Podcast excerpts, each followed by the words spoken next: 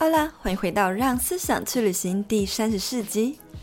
近期，不管是学生或者是身边的创作者和朋友们，经常会和我聊到关于比较和嫉妒别人的课题，害怕自己追不上别人，害怕做得比别人差，却因此而导致自己什么都做不好。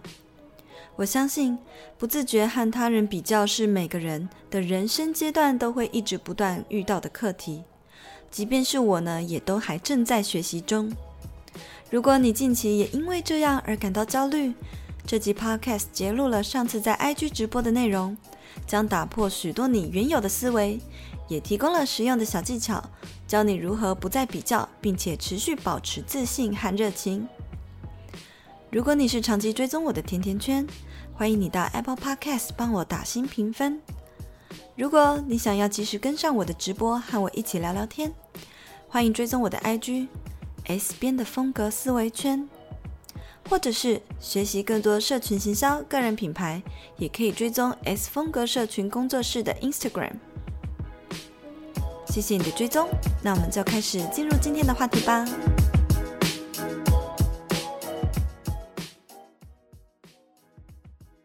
今天要呃讲的主题是因为最近身边有蛮多朋友，不管是朋友或创作者，那还有身边的家人也是，就是都会都有讲到说，呃，关于会不自觉去跟别人比较，或者是突然会觉得很不小心会不小心的嫉妒别人的这种议题。为什么我不能够比他好，或者是看别人做出一件事情有很亮眼的成绩的时候，嗯，可能就会想说。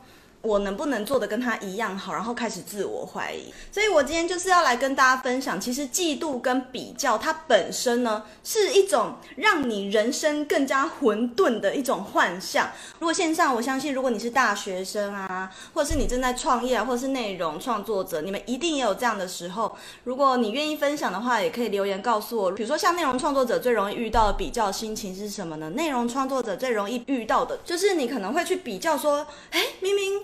我的贴文不是做的比较好吗？我的标题也下不错，为什么那个人的赞数比我多呢？或者是说，哈，为什么我们明明就同个时间出来的，可是为什么他冲的比我快？然后就是会开始想说，为什么我我的粉丝增长的比他慢？你会有这种比较心态。职场上更不用讲，在职场上你就会去想说，哈，为什么同样做一样的事情，可是为什么主管比较喜欢他？为什么同样做一件事情，他业绩比较好，为什么我就不好？可是当你开始比较跟嫉妒的时候，就是让你事情越做越差的时候。所以呢，今天 S 边我就要来告诉你要怎么样摆脱比较跟嫉妒这两件事情的幻象。这也是为什么我经常就是不太会陷入这种自我怀疑，因为比较跟嫉妒就会让你开始自我怀疑。先来讲讲为什么。我们台湾人好像真的，我在国外工作，我讲真的啦，在不要说台湾人，应该说亚洲教育吧，因为我在国外工作，我老实讲，其实大部分的外国人很少在比较，就是较劲，他们会想要超，会想要去把自己做得更好，可是不太会说，哎，你看他为什么比我厉害，我一定要超越谁或什么，他们不太会这样子。可是，在台湾工作。我有遇到一个就是落差点，就是我发现台湾的同学或是年轻人，或是每个人啊，都容易会陷入这个比较。那原因是什么呢？其实原因就是因为在学校教育里面，就是会把人排次序。所谓排次序，就是说。会有排名啊，比如说，诶，数学科谁最厉害第一名，然后谁拿嘉奖，然后大功，然后或者是记过这种，叫做把人排次序。那不管你做什么，都会被排次序。那比如说有一些公司，他为了要激励员工，就是业绩要很好，或者是帮公司赚钱，他们也会去用奖励的方式把人排次序，或者不管是在做什么事情，都会被排次序啊。比如说跑步啊，也会有排名啊，第一名、第二名、第三名，这个很正常嘛，都会有这样子。所以就让我们从小就会习惯说，诶，我要拿到可能第一名，我要排名排前面一点，才叫做比别人更好。可是你们有没有发现这件事情的一个盲点，就是你会开始，比如说跑步，当你跑步有同学拿第一名，然后我总是，我以前是就是我就是跑步最慢的人，我每次跑最后一名的时候，我就会开始自我怀疑啊，怀疑说为什么我天生腿比别人短，就是会想说为什么我天生比别人矮，然后害我跑得比较慢之类的，或者是说。你在做某件事情，有有一些同学演讲比赛就可以拿第一名，就会想说为什么他可以演讲比赛拿第一名？有些人英文考得比较好，你就会觉得说为什么他英文都可以拿那么高分？就是很轻松读啊，也没很用心读书就可以拿那么高分。但是这些排次序的这种制度，就是它的盲点，就是说有点像是我现在定位设计课的那个职涯动物测验。比如说，你明明就是一个很会爬山的猴子，但是学校却要你去跟一只很会游泳的鱼比赛游泳，那这件事情有意义吗？就没有意义啊，对不对？你们有懂我在讲什么吗？就。比如说跑步这件事情好了，我明明就也本来就不擅长跑步，可是也许我就是很擅长唱歌，我很擅长画画，那为什么我要去跟很会跑步的人比较？所以刚刚讲到说会产生比较的心态，原因就是因为学校园或是职场或是在家庭的课题里面，我们人都一直被排次序，所以你会产生慢慢的产生你会去跟别人比较的心态，但其中的盲点就是大家的。专长天赋都不同，你为什么明明就不是同一个圈子的人，你要去跟另一个圈子的人比较？那我最近为什么会对这方面的体悟比较多？因为我最近就是看更多类似关于这种比较身心灵的书，然后可能就是也做比较多冥想，所以其实好像就是会慢慢的突然理解。出很多事情，你就会发现，那社会上的有一些制度，就感觉是用来专注于制造出一模一样的人。你不觉得从小就是这样吗？大家要穿制服，要穿一样，然后呢，规定你一定要。学英文，你一定要学数学，你一定只能学这些科目。在学校没有人告诉你什么是社群行销吧？没有人告诉你什么是自媒体，什么是个人品牌吧？不会有人教你这些东西。那会教你的就是这些科目，这些按照顺序的东西。所以这些制度的压抑下，就是亚洲教育体系会让你大家不自觉的变得都很像。那变得都很像的时候，大多数的同学都跟我说学校没有教这些东西，那导致于他会觉得跟别人。没有差异化，不知道自己的独特性是什么，所以自然而然在成长的过程中就会产生两种人。第一种人是他会向内去寻找，向内寻找的意思就是说他会开始去了解自己想要什么，然后呢，嗯，会尝试着。去认识自己，然后从中去思考说，诶，那我喜欢什么？然后开始去尝试他内心所想的那些兴趣啊，或者是去试着去找到自己的天赋跟兴趣，然后试着去了解自己跟别人的差异点什么。这个东西叫做向内寻找。透过这样的方式，他可以自己给自己认同感。那这样子的人呢，基本上他就不太会去比较或者是嫉妒。有一些人，你会看他为什么不太容易被别人好或不好影响，原因就是因为他很清楚自己要什么，然后甚至是他非常享受做每一件事的当下，所以他不太会去跟别人比较，因为他知道自己要干嘛嘛。那另外一种人是什么？刚刚讲的第一种人是他会向内寻找，那另一种人相反呢，就是他会向外寻找，对外寻找认同感。对外寻找认同感，就是他会很在意别人看他的眼光，那他会想要透过跟别人去比较，然后去找出自己的独特性。还有这个可能教育的体系就是不够开放，不够开放式，所以大家都学的东西都很像，不像国外就是年轻人都可以多元发展啊。那其实现在我觉得现在你们的资学校资源还比我以前多很多，现在还有什么实习一大堆的，我以前都没有这些东西。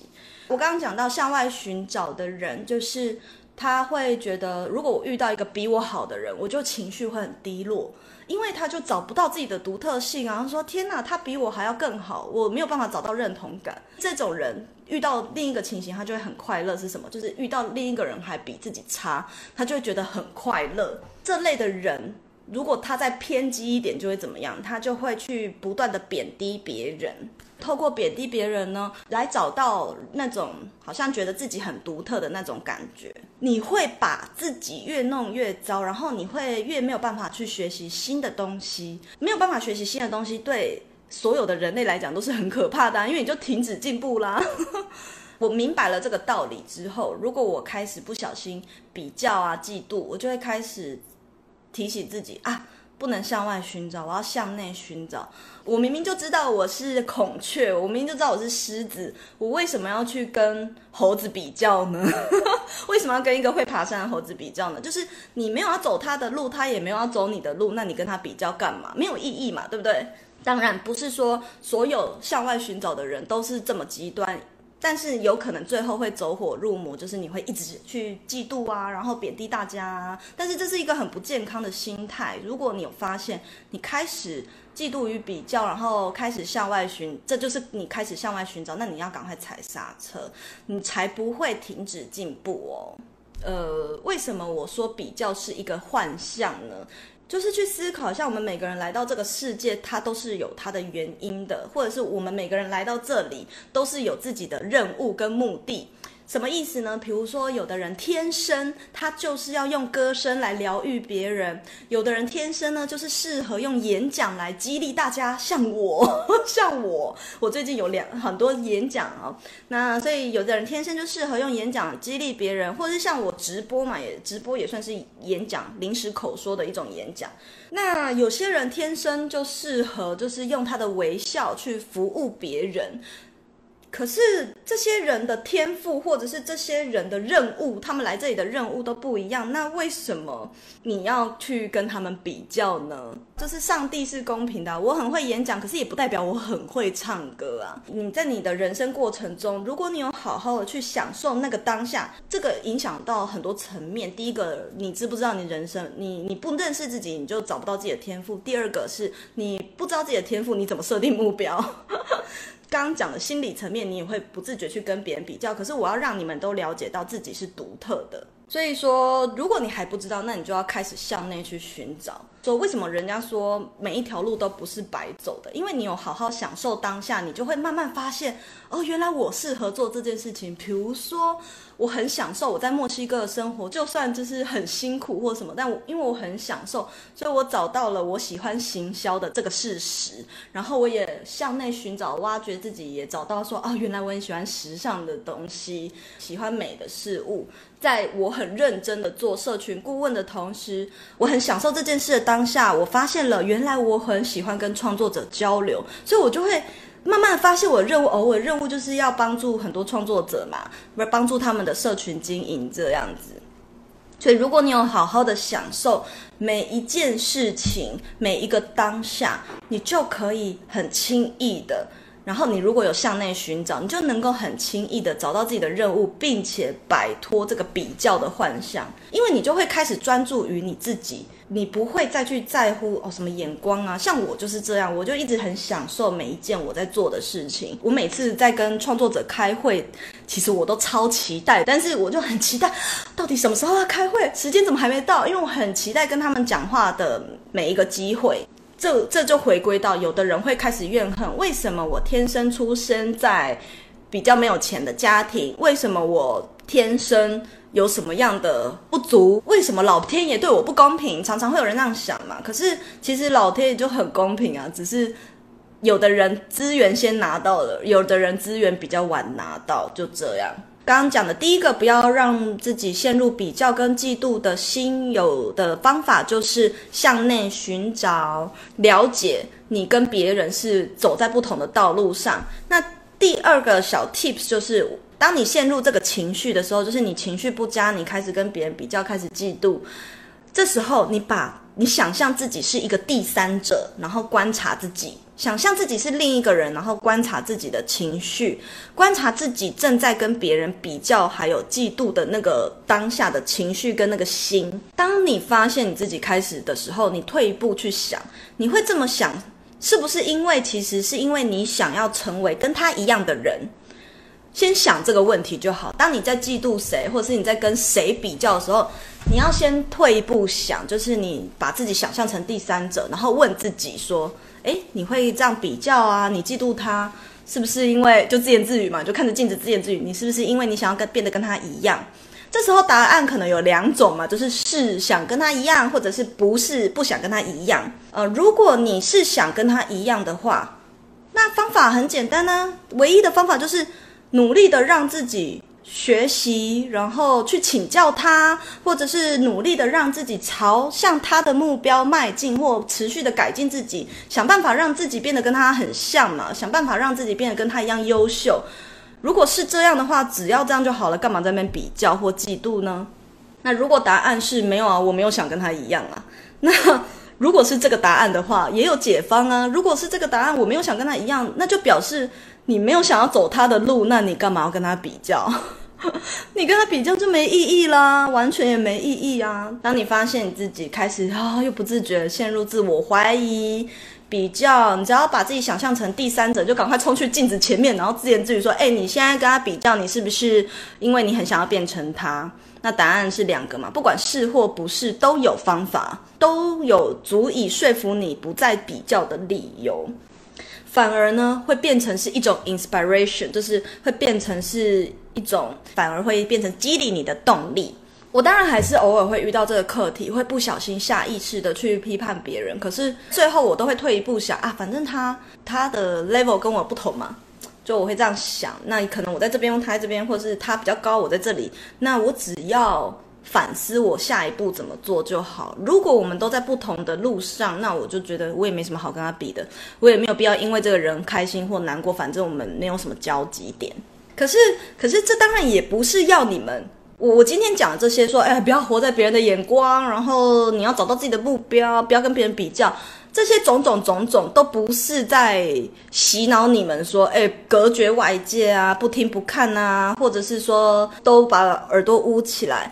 这也不是一件好事，我跟你们说，因为这也会让你陷入另一种幻象，叫做自我的幻象。我觉得最好的方法就是认识自己，然后知道自己想做什么，你就不会那么的被别人给牵引，或是被。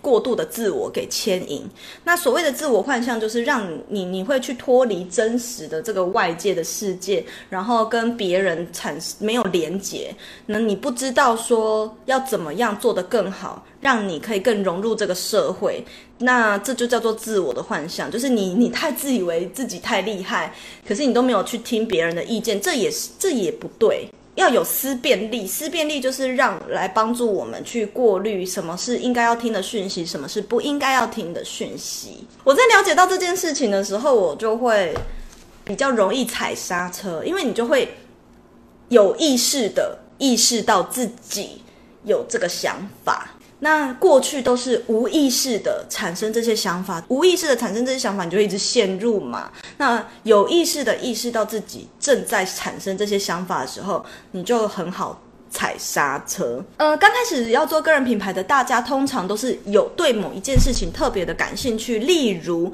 我可能对写文章很感兴趣，我对于吃吃喝喝很有兴趣，所以我想要分享开心吃喝的东西，但是或者是对于旅游很有兴趣，所以我开始分享旅游的事情。但是做着做着，可能因为还缺乏了什么点，或者是做着做着，因为看着啊别人都做得很好，我怎么做那么烂，所以开始就自我怀疑，对自己原本的那个热情开始没有了信心。我好像好像没有，就是很少，就是我没有对自己的热情没有信心过。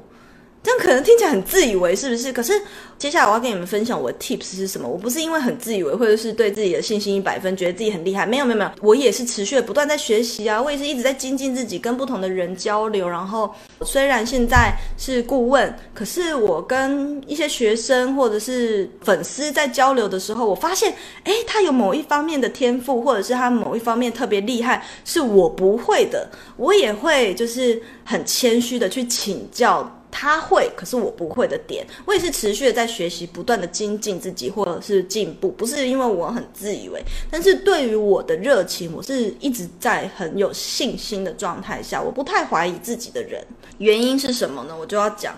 就是前几天，我原本没有办法描述这件事情，我完全无法描述出为什么大家都会一直问我说：“诶，为什么 S 编你从来都不曾怀疑自己，或者是说你为什么可以对自己想做的事情一直那么有信心？”大家问我的时候，其实我说不太出来为什么，我只能说，就是我上 Podcast 啊，或者人家采访我啊，我都只能说，我也不知道，但是我就是一个。就是行动力一百的人，但我说不出个原因。直到那一天，我看到了，就是空之客栈他在直播分享的那一本书，推荐给你们也去看看，叫做《当下的力量》。然后好死不死，我妹刚好就有这本书，所以我就立刻呢，马上借到了《当下的力量》这本书。那我就在一天就看完，因为那本书蛮薄的，不厚，我很快就看完了。我马上理解说，为什么我都不会怀疑自己这件事情，我找到了答案，然后我已经知道要怎么跟你们描述，所以我很兴奋，就想要跟你们分享，你知道吗？因为希望这个对你们会有帮助，然后对自己的自己的热情有信心。因为这本书其实它就在讲，你要去抛开时间的限制信念。什么叫做时间的限制信念？这本书它告诉我们，过去实际上是不存在的，未来它也还没有存在。过去已经不存在，未来它还不存在。哦，这两句话有点深奥，你们可以去体会一下。只有当下，现在，right now 这个 moment，它是 ing 正在存在的。那我们人类的恐惧是来自于什么？人类的恐惧跟担心是来自于对未来的害怕，或者是对未来的不明确感。那对未来很不明确的时候，你就会开始恐惧、担心、害怕。那这些恐惧啊、担心、害怕的情绪，就会让你陷入一个很负面的点，对未来的不确定性，所以你就会开始怀疑现在的这个你在做的事情。可是这本书破题就开门见山，先跟你讲，过去根本就已经不存在了，当下的你，现在的你是你，你为什么要不敢做这件事呢？你为什么不再给自己一次机会呢？然后你现在的恐惧是，你去思考一下。啊！我在我在创这个社群，我在做个人品牌，粉丝一直涨不起来，我会不会之后一年后还是一样呢？我会不会一年后就呃吃瘪了，吃土了？或者是我现在正在创业，我会不会一年后就没钱破产？你会一直想，然后一直陷入恐惧、担心。除了刚刚讲的那个比较、嫉妒，让你觉得情绪低落之外，还有就是来自于对未来的恐惧，也会让你对。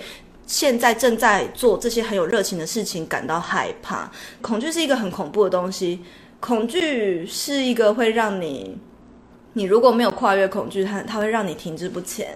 我也不会对未来感到恐惧，因为我只会享受当下。所以我就会一直很有热情的做这件事情。很有热情的时候，你就会做得好，因为你会专注在你现在在做的事嘛。所以呢，只有当下的你，现在的你是活在现在这个 moment。那有什么好为那些不存在的未来，也不存在的过去，在那边担心东担心西？那《当下力量》这本书里面就有讲到，当你感到恐惧、害怕、担心，说“天哪，我会不会就吃土了？我会不会？”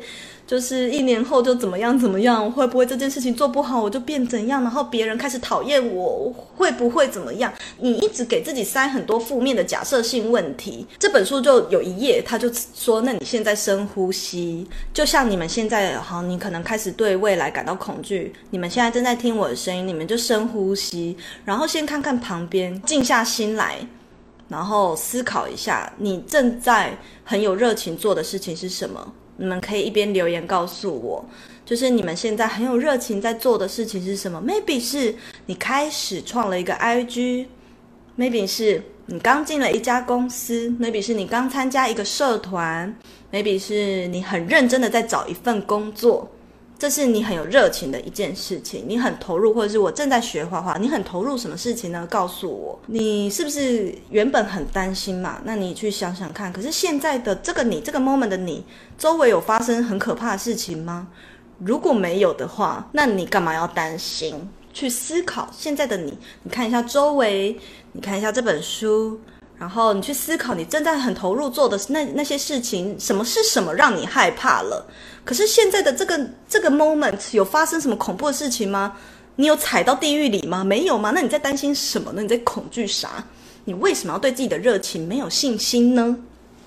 就是这个意思，好吗？我跟你们分享这个小故事哦，就是完全活在当下的小故事，就是。我早上的时候其实是被一些工作事情烦身，然后很多讯息爆炸，然后狂回讯息、狂回信，然后心情非常烦躁，然后边走路边传讯息，边走路边语音，然后边走路边回信的那种，累累累。然后就是要前往这个美术课的路上回很多东西。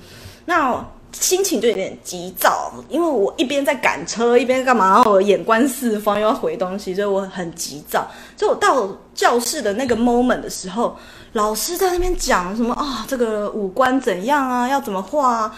我就拿笔，我就画很快，我心里很想要赶快把这个脸画完，但是我就。突然意识到我的情绪，就是我刚刚讲的第三个 tips，就是说你要当一个第三者去观察自己的情绪。我开始意识到自己不对啊，我在急躁什么，在担心什么。然后因为我心里在想着啊，我还有谁的讯息还没有回完，我心里在想这件事情。我意识到我观察到自己有这样的情绪的时候，我就停下来，就像这本书说的，我停下来看周围。诶，发生的事情，周围这个世界做什么事？老师很认真的在画，然后诶，老师画画的样子也太帅了吧之类的。然后还有周遭的同学都很安静，埋头慢慢的在那边调色，慢慢的画。我干嘛那么急躁？然后我就发现大家都很享受这个 moment。我来这里，我干嘛要急躁？我不就是来享受舒压的吗？所以我就。深呼吸一下，然后我就开始慢慢的去享受这件事情，我就不想别的事情。那的确也没有发生什么可怕的事情啊，大家也没有说我一定要你一分钟立刻回我，可是我就会自己给自己压力这样。所以呢，如果你们也在投入一件有热情的事情，我觉得不管是多细微多小的事，不管你在投入画画，正在弹吉他。不管投入做贴文、投入写文章，或是你很热情的正在做一件事情的时候，这些很擅长画画、很成功的人，或是很擅长弹吉他的人、很擅长写文章的人，并不会在做这些事情的时候去想啊，我小时候画的多烂呢，或者说啊，我以后画的这些东西才没人看。他们会这样想吗？不会啊，他们就是因为很活在当下，所以才做的那么成功，很喜欢现在的。那你要当哪一种人？活在过去跟未来，还是你要当享受当下，而且还可以很成功的人？当然是选后者啊。过去我不会去想说啊，我以前做这件事情那么烂，或者是我以前没有不会，我不会。我在这边直播的时候，我也不会去想说啊，我以前才不敢在直播嘞，我哪会这样想？我也不会说啊，我直播了，为以后你们会不会讨厌我，或会不会没有人看？我不会这样想啊，我就是享受。现在这个 moment 嘛，所以说，如果你一直 focus 在过去啊，focus 在未来，你就会迷失真实的你，然后你手边的任何事情你都做得不好。当你很享受现在的这个 moment，你在做的任何事情，你会自然而然的专注，然后想要把它做好，你就会做得很好。希望今天的内容有帮助到你们，不要再去跟别人比较，也不要去嫉妒别人。当你发现你一直在向外寻找别人的认同，向外寻找自己的独特性的时候，及时的踩刹车。然后，或者是你开始怀疑自己，然后对自己的热情没有信心的时候，那就表示你不够享受当下。你意你要去意识到你正在害怕未来，或是意识到你还陷入在过去的创伤。享受当下，你就会忘记这些事情，然后把事情做得很好，然后也思考一下那些成功的人才不会在那边幻想未来或是现在过去，好不好？